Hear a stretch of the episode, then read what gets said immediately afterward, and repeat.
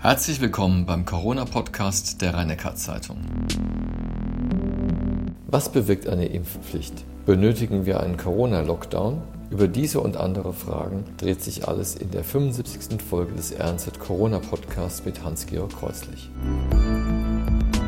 Professor Kreuzlich, mittlerweile reden alle nur noch von der neuen Corona-Variante Omikron. Diese soll jedoch gar nicht einen so schweren Verlauf der Krankheit auslösen.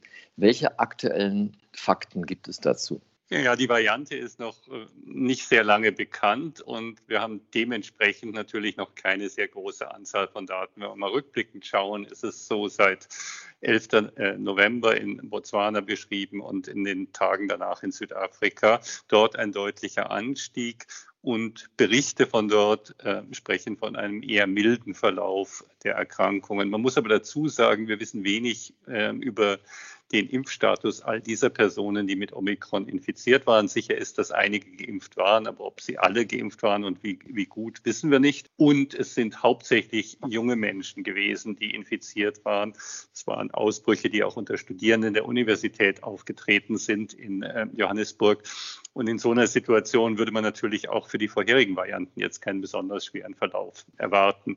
Es gibt im Moment keinen Hinweis darauf, dass der Verlauf schwerer ist. Die Hinweise auf einen milderen Verlauf würde ich sehr vorsichtig im Moment noch bewerten. Ich glaube, wir müssen einfach noch bei jetzt steigenden Fallzahlen sehen, wie es dann auch bei älteren Menschen und bei nicht geimpften älteren Menschen äh, vom Verlauf her sein wird. Wir sprachen das letzte Mal darüber, dass das Virus auch in der Provinz Gauteng, also rund um Johannesburg herum, aufgetreten ist. Wo war denn der Schwerpunkt bisher? In der Hauptstadt oder eher auf dem Land? Es waren sehr viele Fälle in Johannesburg selbst, aber auch in der Provinz drumherum und auch in anderen Regionen. Es sind ja Fälle aus ähm, vielen verschiedenen Ländern inzwischen berichtet worden. Wir können auch nicht sagen, ob ähm, die ursprünglichen Fälle jetzt in der Region, in der Provinz Gauteng waren. Es gibt Fälle, die in Pretoria, das gehört auch zu der Region, möglicherweise sogar etwas früher beschrieben worden sind. Aber das ist immer eine Frage, die, wenn immer jemand eine Probe identifiziert, die noch etwas früher genommen wurde und positiv ist, ändert sich die Aussage wieder. Was man sagen kann, ist, dass in der Stadt Johannesburg, auch in der Region drumherum, ein deutlicher Anstieg der Infektionszahlen und dabei fast ausschließlich die Omikron-Variante gesehen worden ist. Das hat aber natürlich auch damit zu tun, dass in dieser Region und in Südafrika generell die diagnostische Überwachung sehr viel besser ist. Wissen Sie, wenn wir in eine Region gehen, wo niemand testet, dann kann sich ein Virus lange ausbreiten und bemerkt es gar nicht, wenn in einer Region, und das ist eben dort so, viel und auch sehr qualitativ hochwertig getestet wird, dann findet man äh, den Erreger schnell. Das war auch so ein bisschen der Faktor, den die südafrikanischen Kollegen bei den Reiseeinschränkungen gesagt haben. Wir haben das alles der Welt ja. frühzeitig berichtet und jetzt werden wir dafür bestraft. Gibt es denn einen Zusammenhang zwischen dichter Besiedlung und Auftreten des Virus? Ganz klar ist die Verbreitung kontaktabhängig, das wissen wir, deswegen haben wir ja diese ganzen mhm, Kontakteinschränkungen. Ja. Und je mehr die Menschen zusammenkommen, und das wird natürlich in dichter besiedelten Regionen und insbesondere dann in Bereichen, wo die Menschen auch sehr dicht zusammenleben, denke man mal an die Townships in Südafrika, die ja sehr arme und äh, mit vielen Menschen bevölkerte Bereiche auf kleinem Raum sind, ist natürlich die Ausbreitungsgeschwindigkeit größer. Das gleiche gilt für die Favelas in Brasilien oder ähnliche Bereiche. Also dort, wo Menschen viele Kontakte und viele unterschiedliche Kontakte haben auf engen Raum und dann möglichst noch im Innenraum zusammenleben, ist die Wahrscheinlichkeit der Ausbreitung des Erregers sehr viel höher. Die Wahrscheinlichkeit, dass eine neue Variante entsteht, ist nicht per se, also nicht grundsätzlich durch die Dichte der Bevölkerung gegeben. Aber wenn ich mehr Infektionen habe, habe ich natürlich auch eine höhere Wahrscheinlichkeit, dass neue Varianten entstehen. Man muss aber sagen, Südafrika hatte jetzt in der letzten Zeit eine sehr niedrige Sieben-Tage-Inzidenz, viel niedriger als bei uns. Also es ist nicht so, dass man sagen könnte, dort waren gerade so wahnsinnig viele Infektionen. Und deswegen würde man von dort eine Ausbreitung neuer Varianten eher erwarten. Das kann man nicht sagen. Zumal, Sie haben es ja schon angesprochen, das Virus ja auch in anderen Ländern auftauchte. Jetzt wurde gemeldet in Nigeria, sogar schon im Oktober. In Schottland gab es Fälle. Was sagt uns das eigentlich? Also das mit Nigeria scheint noch nicht gesichert zu sein. Ich habe gehört, ähm, bin aber auch nicht sicher, habe keine direkten Informationen, dass das schon wieder korrigiert worden sei und die Oktober-Variante eben doch Delta gewesen sei und nicht Omikron. Aber es gibt jetzt Omikron in Nigeria. Das steht völlig außer Frage. Es ist bei Reisenden aus Malawi gefunden worden. Eine Reisende in Israel, glaube ich, war aus Ägypten kommen. Wir haben es in England, wir haben es in Schottland, wir haben es in Holland, wir haben es in Belgien, wir haben es in Deutschland. Wir haben es in ganz vielen Ländern weltweit. Es sagt uns zwei Dinge. Diese Variante breitet sich offensichtlich relativ gut aus und wird im Moment noch hauptsächlich durch Reisende importiert in die neuen Regionen. Wir sehen im Moment noch keine breite Ausbreitung von Personen in die breite Bevölkerung, die es ursprünglich mitgebracht haben, also von Personen, die es ursprünglich mitgebracht haben in die breite Bevölkerung. Wir haben Einzelfälle, die keine Reisevorgeschichte haben, also wo die Person nicht vor kurzem aus einer anderen Region, in der man Fälle schon kannte, eingereist sind, die meisten immer noch mit Südafrika oder afrikanischen Ländern assoziiert. Wir sehen Fälle der Ausbreitung. Schottland, ähm, das Cluster in Schottland sind neun Personen, wenn ich es richtig erinnere, die alle zusammenhängend sind, die sich also wechselseitig infiziert haben. Das sind nicht neun Einzelausbrüche, es ist ein Ausbruch von neun Personen. Wir sehen also, im Moment hauptsächlich importiert, aber Ausbreitung in der Bevölkerung und Wahrscheinlichkeit, dass es sich deutlich breiter ausbreiten würde, hoch. Wenn die Variante, wofür im Moment vieles spricht, tatsächlich nochmal um ein gewisses Maß, das Maß kennen wir nicht, infektiöser als Delta sein würde, dann kann man erwarten, dass über einen gewissen Zeitraum Omikron die dominierende Variante weltweit werden könnte. Das könnte, muss man aber ausdrücklich betonen, weil die aktuelle Datenlage keine sichere Aussage zulassen würde. Ich wollte noch einen weiteren Aspekt ansprechen, und zwar das Immunsystem an sich, das ja äh, bei AIDS-Patienten besonders geschwächt ist. Es ist ja AIDS auch in Ländern, auch wie in Südafrika, stärker verbreitet als in anderen Regionen. Spielt das irgendeine Rolle in Bezug auf Corona? Also es kann eine Rolle spielen in dem Sinne, dass eine Bekämpfung einer Virusinfektion durch das Immunsystem natürlich bei einer Person, die immungeschwächt ist, deutlich schlechter funktioniert. Das Virus wird in dieser Person länger bleiben können, wird nicht so schnell bekämpft werden können und damit die Virusinfektion nicht so schnell beendet werden können. Antikörper werden möglicherweise entstehen und in dieser Antikörper-Virus-Situation kann eine Selektion auf Varianten und bei gleichzeitig äh, Mutation, ständiger Mutation des Virus auftreten. Das ist auch letztes Jahr schon diskutiert worden, als die ersten Varianten beschrieben wurden, nicht so sehr im Zusammenhang mit AIDS, sondern generell mit Immunsuppression, zum Beispiel bei Medikamenten, bei transplantierten Patienten oder Ähnlichem. Grundsätzlich ist eine längerfristige Ausbreitung eines Virus in einem Körper, in einem Menschen bei gleichzeitig vorhandenem, aber geschwächten Immunsystem immer ein Faktor, der eine gewisse Bedeutung für die Selektion von immunabgeschwächten Varianten bedeuten könnte. Das kann auch bei HIV-Patienten sein. Aber damit jetzt eine Korrelation mit der Häufigkeit von HIV-Infektionen in Südafrika herzustellen, das ginge mir zu weit, weil es ist sehr gut möglich, dass völlig andere Zusammenhänge dort auch eine Rolle gespielt haben. Aber grundsätzlich spielt die längerfristige Ausbreitung eines Virus im Körper immer eine Rolle. Wie sieht es eigentlich jetzt in Deutschland aus? Wo stehen wir denn gerade? Die Zahlen steigen ja nicht mehr so stark. Ja, bundesweit steigen die Zahlen nicht mehr so stark. Wir sehen im Moment so um die 440 sieben Tage Inzidenzen Plateau. Wir sehen immer noch die größte Anzahl der Infektionen, der Neuinfektionen bei den 5- bis 14-Jährigen. Also die liegen immer noch bei 900 oder irgend sowas in der sieben Tage Inzidenz. Wir sehen aber auch, dass in verschiedenen Bundesländern, nicht in allen, aber in verschiedenen Bundesländern so ein Abflachen der Kurve zu sehen ist Deutlich wird es zum Beispiel in Bayern, wo wir jetzt doch lang genug das Abflachen der Kurve sehen, dass ich glaube, dass es real ist und nicht irgendwie Meldeverzug oder andere Probleme. Sie wissen, am Wochenende wird weniger gemeldet und so weiter. Sondern ich glaube, da ist ein geringerer Anstieg oder ein nicht mehr Anstieg der Neuinfektionen. Was wir noch nicht sehen, ist eine Umkehrung der Kurve, also deutlichen Abfall. Wir sehen es auch noch nicht in allen Regionen. Baden-Württemberg scheint sich meiner Einschätzung nach auch einem Abflachen der Kurve anzunähern. Und ich glaube, das sind alles Effekte dessen, dass uns allen mit dem Anstieg mit den Intensivpatienten, mit dem Ausfliegen von schwerstkranken Patienten doch wieder deutlicher bewusst geworden ist, dass wir echt was tun müssen. Es können noch keine Maßnahmeneffekte sein, sondern das sind Verhaltensänderungen, die einfach wieder einmal zeigen, dass äh, erst die dramatische Situation zu einer sehr, sehr genauen Einhaltung der Regeln führt und damit die Situation verbessert. Ob das reicht, dass es sich wirklich umkehrt, ist viel zu früh zu sagen. Also ich glaube, dass wir auch noch weitere Maßnahmen brauchen. Eine dieser weiteren Maßnahmen Maßnahmen wäre ja eine Impfpflicht, die jetzt äh, lebhaft diskutiert wird in ganz Deutschland. Wir haben auch schon öfter darüber gesprochen. Haben denn Sie mittlerweile eine abschließende Meinung dazu, ob Sie es für notwendig erachten oder nicht? Also mein Eindruck ist, dass es ähm, wahrscheinlich doch sehr wichtig werden könnte, weil wir durch die immer wieder erneute Variantensituation in Gefahr laufen, durch eine doch nicht unerhebliche Zahl ungeimpfter Personen immer wieder neue Wellen zu bekommen. Es war ja im letzten Jahr ungefähr, seit es die Impfung überhaupt gibt, vorher war es ja nicht sinnvoll, über Impfpflicht zu diskutieren, immer wieder die Diskussion darüber, ob man es braucht oder ob es auch so überwunden werden kann, verbunden mit der Frage, wie stark es die Gesellschaft spaltet und äh, die Diskussion erschwert.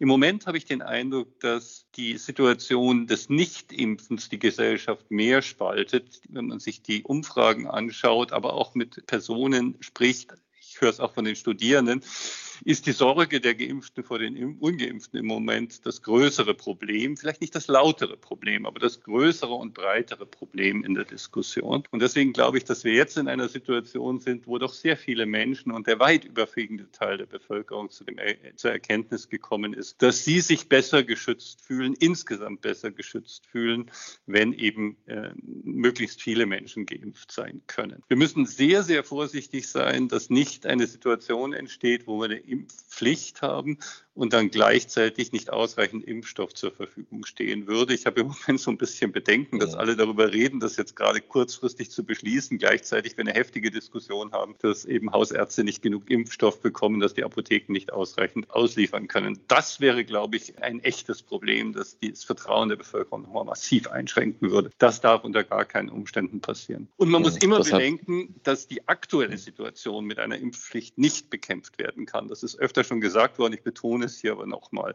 Wenn wir heute alle verbleibenden Menschen impfen würden oder nächste Woche, dann in drei Wochen, also um Weihnachten herum ein zweites Mal, dann hätten wir frühestens im Januar einen Effekt. So schnell wird es nicht gehen.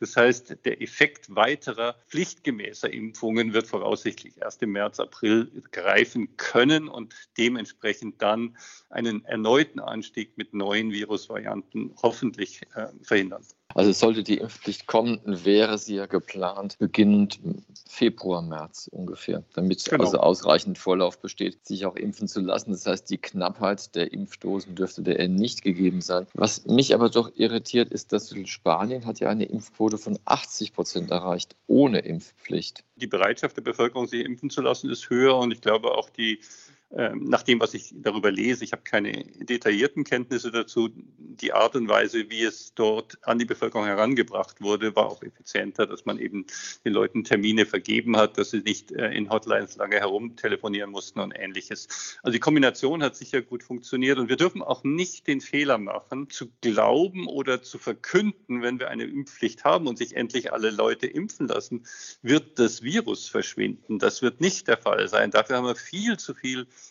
Infektionen von Geimpften. Wir können auch nicht sagen, wie gut die jetzige Impfung gegen Omikron sicher schützt. Persönlich bin ich der Überzeugung, dass sie vor schweren Verläufen noch schützen wird. Aber wir werden weiter Infektionen sehen. Wir werden weiter mit dem Virus leben müssen. Aber ich erhoffe mir doch, dass wir durch eine sehr breite Durchimpfung der Bevölkerung die Belastung des Gesundheitssystems, die Belastung der Intensivstationen und die vielen Todesfälle sehr, sehr stark reduzieren können. Es wird auch dann noch schwere Erkrankungen und Todesfälle geben, aber die gibt es. Und auch darüber haben wir schon öfter gesprochen, bei anderen Krankheiten auch. Also wir dürfen keinesfalls den Fehler machen zu sagen, wir impfen das Virus weg und dann ist es vorbei und wir brauchen uns nicht mehr damit beschäftigen. Wir müssen erkennen, es wird Corona weitergeben, es wird weiter Infektionen geben, es wird Erkrankungen geben, aber es wird dann so sein, wie wir es für andere Krankheiten auch kennen und damit können wir leben. Ja, damit haben Sie meine nächsten drei Fragen vorweggenommen, wofür ich dankbar bin, weil ich wollte genau auf diesen Punkt nämlich hinaus, es lässt sich nicht wegimpfen. Aber es gibt ja noch andere Maßnahmen und da wird es auch heftig diskutiert von den Intensivmedizinern, aber auch von der Landespolitik in Baden-Württemberg. Die CDU ist da auch stark hinterher, nämlich ein Adventslockdown, einen sofortigen. Wie stehen Sie denn dazu? Ich tue mich mit dem Begriff des Lockdowns etwas schwer, weil ich das Gefühl habe, dass jeder was anderes darunter versteht oder zumindest viele Menschen unterschiedliche äh, Dinge darunter verstehen. Es wäre mir sympathischer, wenn wir diskutieren und darüber sprechen, nicht sehr kleinteilig, aber in groben Zügen, was wir meinen. Was wir meinen, sind Kontaktbeschränkungen in den Bereichen, in denen Infektionen besonders häufig sind und in denen wir der Auffassung sind, dass man es vertreten kann. Kontaktbeschränkungen werden dort besonders viel bewirken können, wo Menschen in Innenräumen längere Zeit zusammen sind und möglicherweise nicht die Hygieneregeln aufrechterhalten können oder aufrechterhalten wollen. Und da kommt die Diskussion natürlich sehr schnell zu Großveranstaltungen, zu großen öffentlichen Veranstaltungen, aber auch zu größeren privaten Veranstaltungen, zu Bars, Clubs, Diskotheken und diesen Bereichen. Ich glaube, dass es sehr sinnvoll ist, kurz aber dann sehr intensiv in diesen Bereichen tatsächlich starke Beschränkungen einzuführen. In Schulen gibt es auch viele Infektionen. Dort spielt der Aspekt der Bildungsgerechtigkeit der Situation, dass Schüler in den letzten anderthalb Jahren schon massiv darunter leiden mussten, eine erhebliche Rolle, kombiniert mit der Tatsache, dass wir dort viele Infektionen, aber sehr wenig schwerere Erkrankungen sehen. Das wird meines Erachtens eher mit der Frage, wenn der Impfstoff vorhanden ist, impfen wir die alle, zu diskutieren sein, aber nicht mit der Frage nach Schulschließungen. In anderen Bereichen braucht man meines Erachtens keine massive Einschränkung. Also ich sehe keinen Grund, warum die Menschen nicht auf die Straße gehen sollten, spazieren gehen sollten, sich im Freien ähm, in kleineren Gruppen treffen und so weiter. Aber immer dort, wo es sich zusammenballt, wo Mengen, Menschen eng zusammengehen und so weiter, dort muss man Einschränkungen machen. Es konzentriert sich im Moment ein bisschen auf die Fußballspiele. Das scheint mir aber doch ein bisschen ein Nebenkriegsschausport zu sein. Selbstverständlich sollte man dort was tun, aber das ist ja nicht das Hauptproblem, das wir haben. Also der Lockdown, den jetzt gerade der Herr Hagel, der Fraktionschef der CDU im Baden-Württembergischen Landtag, anstrebt, der würde auch Geschäfte umfassen, dass also auch die Geschäfte schließen bis auf den nötigen Bedarf, äh, Lebensmittel und so weiter. Sehen Sie das auch so, dass es richtig wäre, das Einkaufsgeschehen im Vorfeld von Weihnachten einfach auf Null runterzufahren? Ich glaube, dass die, ähm, die Kontaktbeschränkung in dem Sinne, dass man die Zugangsregeln so hat, wie wir es ja auch schon aus der Vergangenheit kennt, kannten, so und so viele Personen pro Geschäft und so weiter, dass da schon Sinn drinnen ist, wenn man sich das Weihnachtsgedränge früherer Jahre in, in, in den Läden anschaut. Das will man nicht haben. Aber eine massive Einschränkung oder ein Schließen des Einzelhandels scheint mir im Moment nicht notwendig zu sein und vielleicht auch nicht die primär zielführende Maßnahme. Ich glaube, da fallen jetzt viele Steine von den Herzen, auch der hiesigen Einzelhändler. Damit sind wir auch schon quasi in der Region. Was hat sich denn seit der letzten Woche verändert? Nichts Entscheidendes. Die äh, Sieben-Tage-Inzidenz in der Region ist nach wie vor vergleichsweise niedrig. Wir sehen keinen massiven Aufholeffekt, dass es einfach später aber dann doch in die äh, sehr hohen Höhen geht. Sie ist immer noch viel zu hoch, aber sie ist niedriger als in anderen Regionen. Das Gesundheitssystem, das Uniklinikum und die anderen Häuser sind durch stationäre Aufnahmen, insbesondere im Intensivbereich, maximal belastet. Wir haben ständig Schwierigkeiten, die schwerkranken Patienten entsprechend gut und sicher unterzubringen. Es gelingt uns weiterhin noch, dies zu tun, aber es ist immer an der Belastungsgrenze dessen, was das System tragen kann. Also es darf einfach nichts schiefgehen. Es, es sollten möglichst nicht zwei oder drei Herzinfarkte gleichzeitig passieren, wenn man es so simpel formulieren darf. Werden schon Patienten verlegt? Also wir verlegen natürlich immer Patienten in andere Häuser, ähm, insbesondere wenn sie eben nicht mehr so schwer krank sind und auch anderswo versorgt werden können. Aber wir haben keine Notfallverlegungen von Intensivpatienten, wie wir sie aus anderen Bundesländern mit den Flügen nach Norddeutschland und so weiter gesehen haben. Wir haben keine derartigen Notfallverlegungen jetzt. Was wir haben, ist eine schwierige Steuerungsproblematik, wenn nur noch sehr wenige Intensivpatienten Betten verfügbar sind, wie man dann den Patienten, der intensivmedizinische Behandlung braucht, zu der am besten dafür geeigneten Klinik bringt. Bei der aktuellen Bettenlage eine schwierige Situation. Der Grund, warum man sagt, eine 90-prozentige Bettenauslastung im Intensivbereich ist eine Katastrophe, weil dann eben kein Platz mehr frei ist, wenn zwei Patienten gleichzeitig kommen würden. Abschließend, wie wirkt es auf die anderen Patienten aus? Wir sprachen vor eineinhalb Jahren darüber, dass Sie den Eindruck hatten am Klinikum, es kommen auch die herzinfarktgefährdeten Patienten nicht mehr. Tritt der Effekt auch schon wieder ein, dass Sie das Gefühl haben, da lassen die Besuchszahlen deutlich nach oder die Konsultationszahlen deutlich nach? Ist noch ein bisschen früh, um es wirklich beurteilen zu können. Es gibt ja auch so Wochenschwankungen. Das ist von allen möglichen Faktoren abhängig. Ich glaube, wir sollten darauf jetzt ähm, noch keine endgültige Antwort geben aber immer wieder sagen, alles das, was ich hier sage und auch was Sie anderswo hören, soll alle Leute dazu anregen, daran zu denken, die Maßnahmen, die Kontakteinschränkungen, die Impfung und so weiter so gut wie möglich zu erfüllen, aber keineswegs die Menschen, die ärztliche Hilfe brauchen, daran hindern, herzukommen. Sie sind hier sicher. Wir machen extrem viele diagnostische Tests, auch bei unseren Mitarbeitern, bei den Patienten, bei den Besuchern. Wir sorgen sehr, sehr stark dafür, dass wir keine Ausbreitung des Erregers in der Klinik haben. Befürchten fürchten Sie nicht, dass das das Problem ist. Wenn Sie krank sind, kommen Sie zu uns. Das kann Ihnen das Leben retten oder helfen. Professor Kreuzig, ich bedanke mich für das Gespräch. Gerne. Dies war die 75. Folge des RNZ Corona Podcast mit Hans-Georg Kreuslich, dem Chefvirologen am Heidelberger Universitätsklinikum. In der kommenden Woche wird mein Kollege Benjamin Aubert den Mathematiker und Modellierer Jan Fuhrmann interviewen zur Frage, wie berechnet man eigentlich Dunkelziffern in der Corona-Krise.